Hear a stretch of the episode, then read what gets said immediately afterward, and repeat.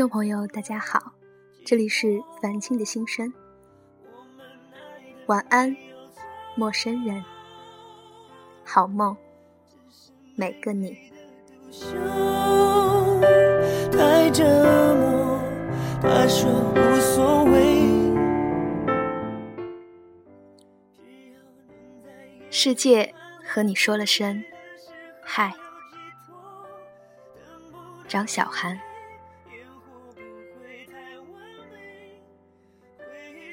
记事以来到二十岁的每一个大年初一夜晚，几乎都是一群朋友聚在一块儿放鞭炮度过的。我们最后总要把所有装鞭炮的纸箱点燃，然后一堆没放完的鞭炮扔到火堆里，噼里啪啦炸到震耳欲聋。从先开始的一声声尖叫，到最后大家看得发懵，等到鞭炮放完，火还烧着。于是，男生分成两拨，分别拽着女生的手脚，把我们从火堆上晃过去。听到此起彼伏的尖叫，大家再次兴奋起来。好几次，我的羽绒服被里面残留的鞭炮蹦出小洞。我起先对这个游戏提出过强烈抗议，问为什么不把男生也一个个扔过去。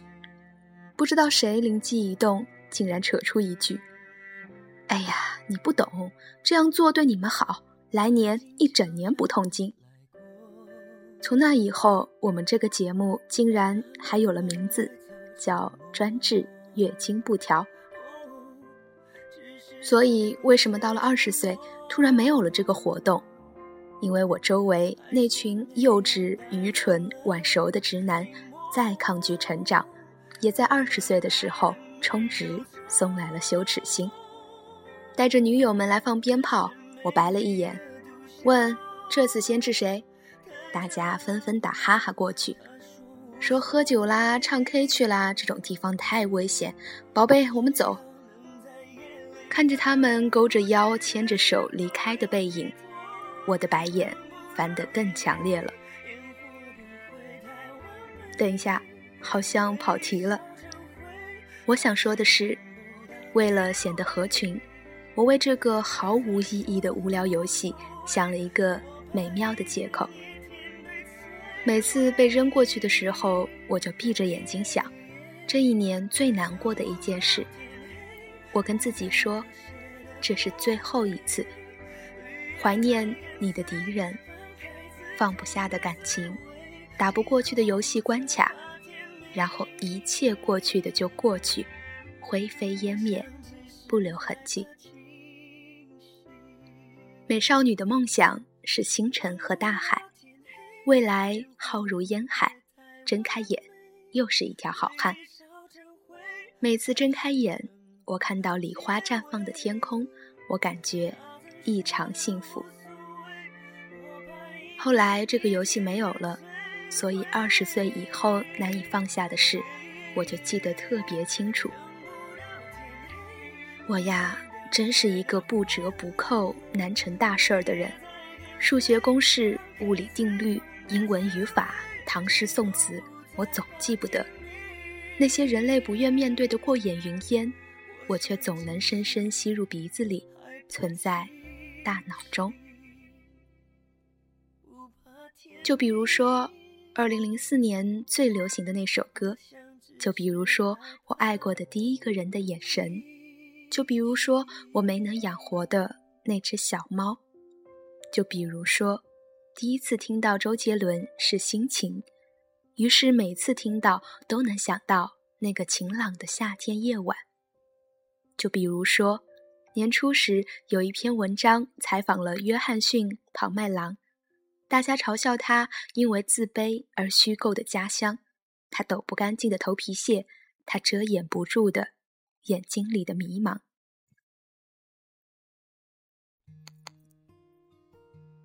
难道你们都忘了吗？这些在你们脆弱的时候都曾拥有，两千年的大街上望过去，个个都是庞麦郎。有一些小事，没有缘由的刺在你的喉咙里，只是一根小刺，你看不见它，但是在吞咽东西的时候，它就会提醒你它的存在，提醒你不是没有一点牺牲走到今天的，提醒你的纯粹，也提醒着你的不干净。比哭还绝望。怎么爱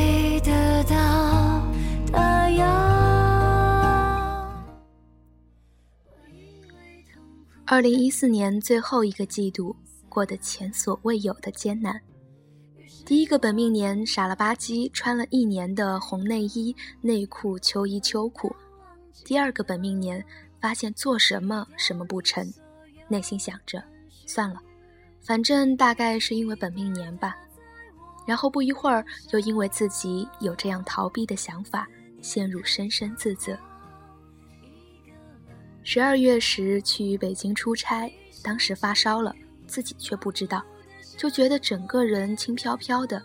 严冬的深夜，走在大街上，一辆辆出租车飞驰而过，没有一辆停下来，仿佛每个司机的脸上都写着“首都让你滚”。我越走，觉得抽离和真空，最后好像除了风的声音，什么都听不到。终于有点明白《小王子》里面，小王子最后为了回到家，为什么选了蛇当传送机。我站在马路边，心想：这时候要是一辆车刹车失灵，我就这么被撞死，该多好啊！可以飞到任何想去的地方。不用再拖着这副皮囊了，他是那么无力和窝囊。后来转念又一想，唉，虽然我相信大多数人对我死了这件事是挺悲伤的，但是那几个最讨厌的贱人一定今夜做梦也会笑，还是要坚强活下去。于是腿就机械性的一前一后，移到了我要去的地方。我在少年博物馆里提过，神秘总养的一条鱼叫大蓝，具体讲了什么就不再说了。大概就是那是一条少年得志的鱼，成年后被发现它并不是什么珍稀品种，受尽屈辱。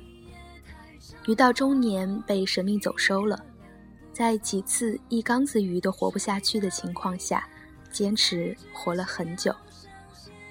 然后我写了这个故事。说少年得志很重要，因为无论到什么境遇，你都能憋着一口气爬回来。神秘总有天给我打电话说，大蓝扑街了。我问，怎么死的？他说自己从缸里跳出来的。我说，放屁，哪有鱼会自杀？他说，会有。大蓝本来就活得很憋屈，可能突然想开了吧。我说：“那么之后呢？这次有什么道理要讲吗？”他说：“没什么道理，就是告诫你，不要拿动物的天性来写什么励志故事。之后没人会记得一条鱼的奋斗。海洋太大了，更何况鱼缸它都称霸不了。我要洗鱼缸去了，再见。”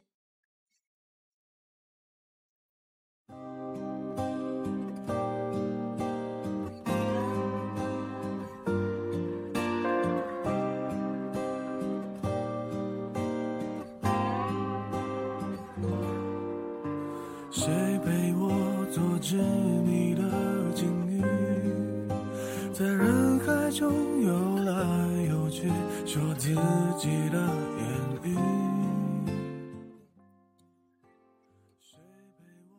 后来，我把这个故事讲给一个今年合作的新导演，他说：“吃线啊，你来看看这个电影棒不棒？”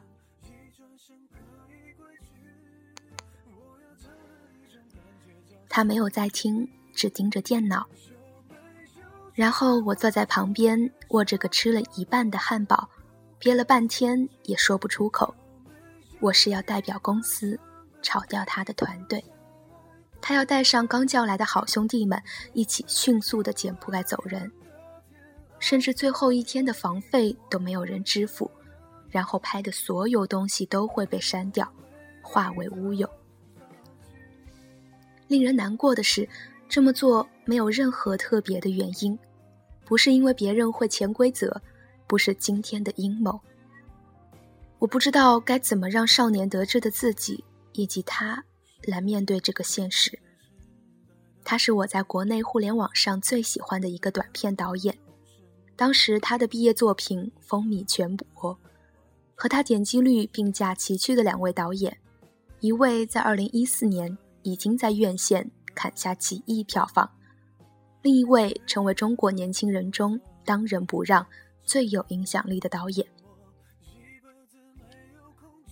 而人生承受成功和失败的概率本该如此，只是我们运气好，先拿了一个有糖果的盒子，却天真的以为那是一帆风顺的旗帜。他在别人大红大紫的岁月里，被所有人渐渐遗忘了。我以为可以提供一个可以使之东山再起的机会，没想到唯有赠送一次雪上加霜。那天，我还是嘻嘻哈哈走出了他的房间，甚至没有任何提醒。我不仅不仗义，还不勇敢。直到一天后，他打电话来，询问了大概十分钟吧，我终于打断他，说：“你得走。”我只是说了三个字：“你得走。”他问。我们团队都走吗？我说，都得走。然后是漫长的沉默。这是我活到这么大印象最深的电话，每一句话我都记得。他对着电话放声痛哭，我忍着心酸，就这么等着他哭完。他说：“你能给我打点钱来？我跟我妈说。”我赚的吗？我说不能，我只能支付你们的机票。我们又这样在电话里沉默了一会。他问：“你害怕吗？怕什么？害怕走到我现在这般田地吗？感觉到才华丧失？”自己的宏图大志也十分渺小。最可怕的是，我好像曾经无限接近过。这句话他没说出来，就挂断了电话。可能这些本来只是想说给自己的。他发了一条微信：“好好混，我们争气点，等着证明给他们看。”再然后，我们再也没有联系过。我假装的节庆问候，也都杳无音信。他是我这一年里认识的最有趣的，和我最多共同话题的同事。我在工作场合没交过多少朋友，他算其中之一。但是在所有人淡忘他之后，我们也彻底失去了对方。我也发现，原来失败的代价，并不是失败本身，而是那种怀疑自己再也、再也不会完成理想的恐惧。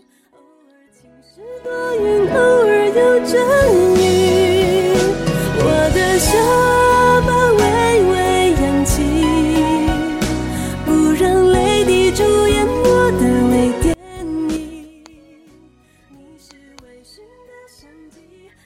挂了导演的电话，我没有哭，只是默默不再处理这件事，迅速盘算着如何把这件事想办法做完。但是之后，我每次遇到那些无声无形的“你得走”，我就会想到他。每次的结果就是找一个在没人看到的时候难受一会儿。人就是这样的自私，不曾经历的。再动人的情节，也不会懂。就像你坐过了摩天轮，嫌太平淡；玩过过山车，觉得太短暂。走出去的时候，对门口望眼欲穿的小朋友说：“真没劲啊，游乐场可真没劲。”他偷偷把存了半年钱才买来的门票藏在身后，连来之不易的快乐都显得那么卑微。小时候不知天高地厚的时候多，常常出口伤人不自觉，觉得每个人都能像我一样硬朗，不知脆弱。不是因为看多了弱者，才有这样的感慨。当你爬得更高，见到更强大厉害的人，总有站在游乐场外的一天。只有那时候，你低头看着手中的门票，才会渐渐开始对这个世界有一点心疼。你是微妙的夏季。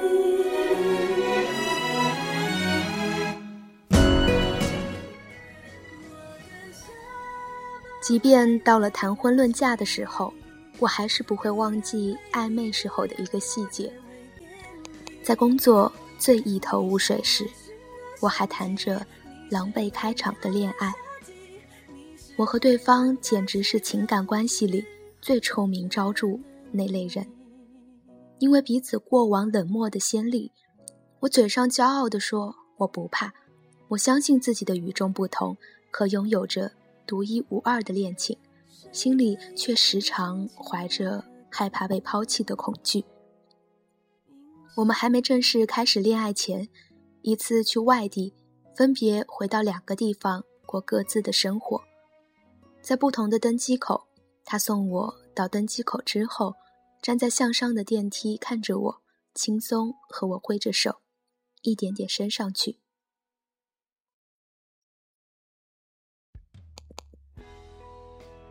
那一刻，不明缘由的，我想到了每一个人彻底离开我的瞬间。我九岁时养死掉的小猫，高中时绝交的朋友，大学时分手的男友，不慎目睹我把医院里的一场跳楼自杀，以及那个跌出我生活的导演，我忍不住就从向下的电梯追上去。一边追一边哭，他吓得手足无措，说：“你神经病呀！我又不是去朝鲜。”我好不容易追到和他相同的一阶，为了和他平行，还得不停向上跑着，一句话也说不来。我们如此骄傲的人，到底有什么办法才能开口，说我笨到不会离别，说我患得患失？说我害怕你离开我，说谈恋爱已经是我的救命稻草了，要么我这一年真是一事无成啊！这件事之后，我觉得自己已经十分丧心病狂了，找了一个做心理咨询的朋友，他说，并不是每件事一定要做到有结局，要有善终的，你要学会原谅自己。我嘴上说，对，对对，心里想，我做不到。为什么做不到？我也不明白。是因为二十岁之后没玩过那个人从火上飘的游戏了吗？不过呢，生命的甜头在于相信自己运气好的人会一直运气好。我在最不顺的时候发生了一件小事儿。有天的工作需要我很早起床，惯常晚睡的我，索性熬了一个通宵。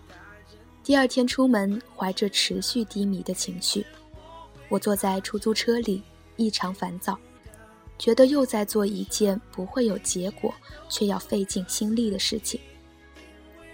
在堵车的路上缓缓移动，看着过往的人都想随口吃两个。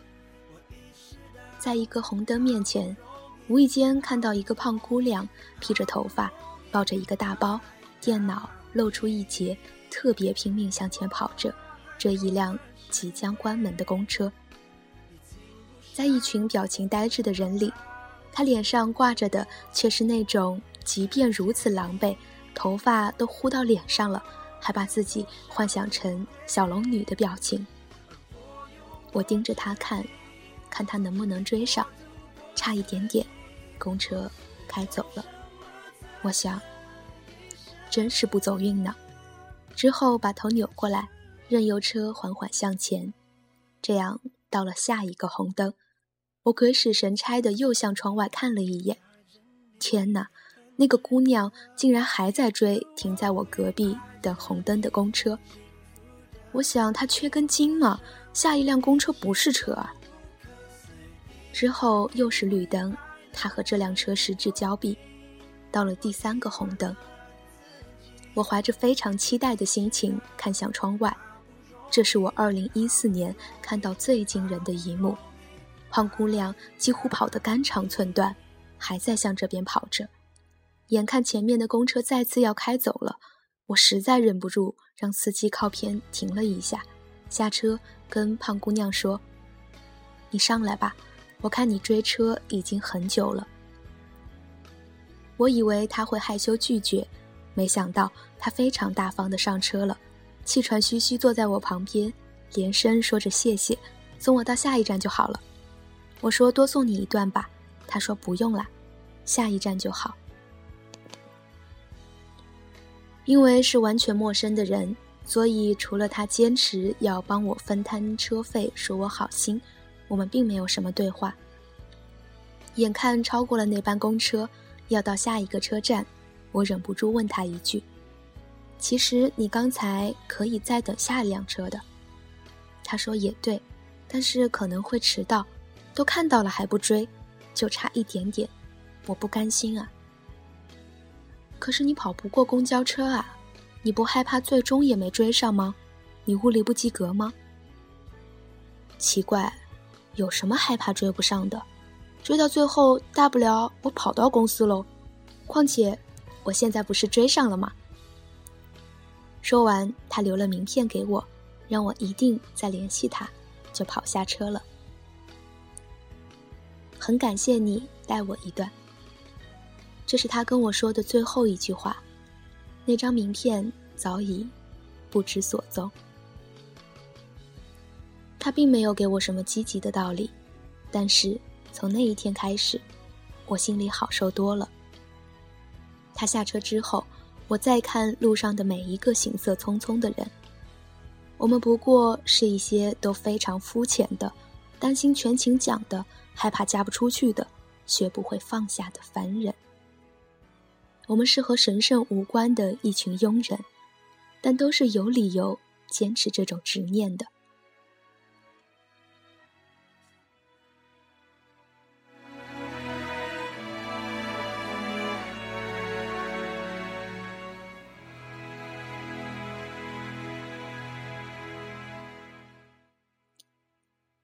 写文章的初衷，我本来想分享一下过去的一年我学会了什么，放下了什么。有了那样一个开端，写到最终，我发现我什么都没放下，人情世故也没学会，计较的还是计较着，该敏感的还是敏感着，只是知道磨难和快乐是循环而对等的。那么多心中的难以释怀的东西。并不是你所经历最痛苦的部分，其实不过是世界跟你打的一声招呼。招呼过后，九九八十一难，只能各显神通。不过庆幸的是，因为这些怪兽和困难，才印证了坚持的必要。毕竟美少女的梦想，不应该是那样顺其自然的说句：“算啦，你是宇宙，我好渺小，我输掉啦，大人不计小人过啦。”我们要征服的，本应该是星辰和大海。很抱歉，分享给你们的都是一些过去一年没放掉的事儿，只愿你们也都不会轻易放下。来年，请继续死磕，继续追赶没有得到的，继续坚持你们觉得对的，继续坦然的见招拆招。最后，祝羊年好运。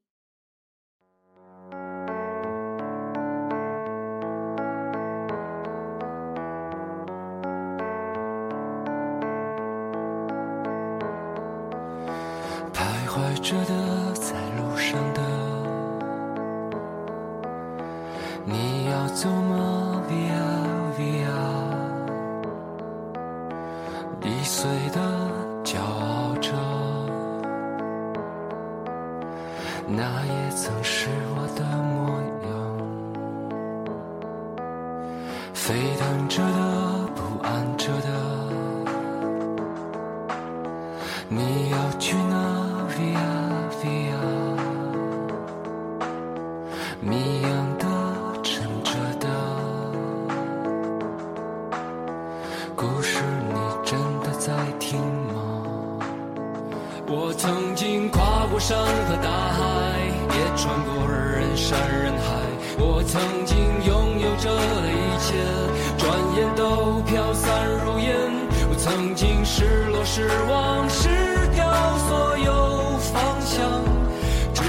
看见平凡才是唯一